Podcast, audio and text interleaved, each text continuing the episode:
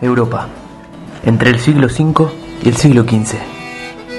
El carnaval ofrece una visión del mundo, del hombre y de las relaciones, totalmente diferente al que se puede ver en las formas del culto y las ceremonias oficiales de la iglesia o el Estado feudal.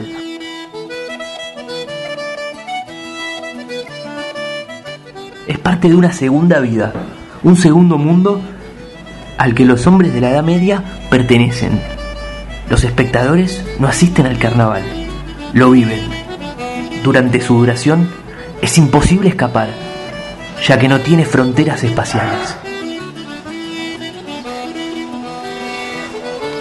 El mundo infinito de las formas y manifestaciones de la risa se opone a la cultura oficial, al tono serio, religioso y feudal que impera en esta época.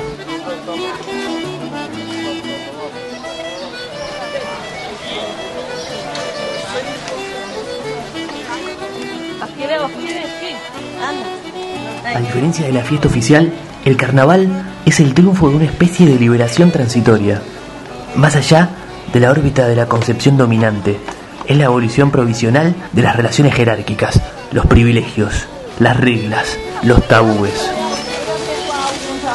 Mientras que en las fiestas oficiales se consagra la desigualdad, en el carnaval son todos iguales. Reina una forma especial de contacto libre, familiar, entre individuos normalmente separados por barreras infranqueables de condición, fortuna, empleo, edad, etc.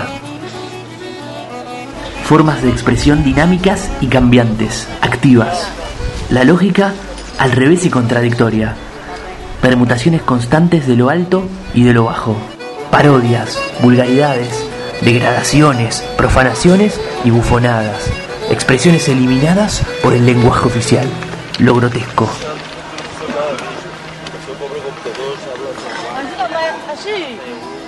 Las fiestas públicas carnavalescas, los ritos y cultos cómicos, los bufones y bobos, gigantes, enanos, monstruos, payasos de diversos estilos, poseen una unidad de estilo y constituyen partes y zonas únicas e indivisibles de la cultura popular cómica, de la cultura carnavalesca.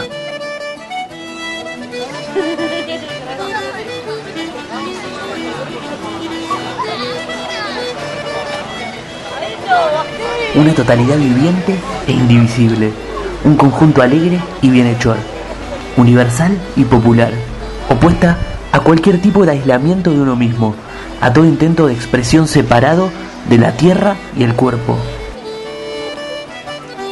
El portador del principio material y corporal carnavalesco, que no se encuentra en el ser biológico aislado ni en el egoísta individuo burgués.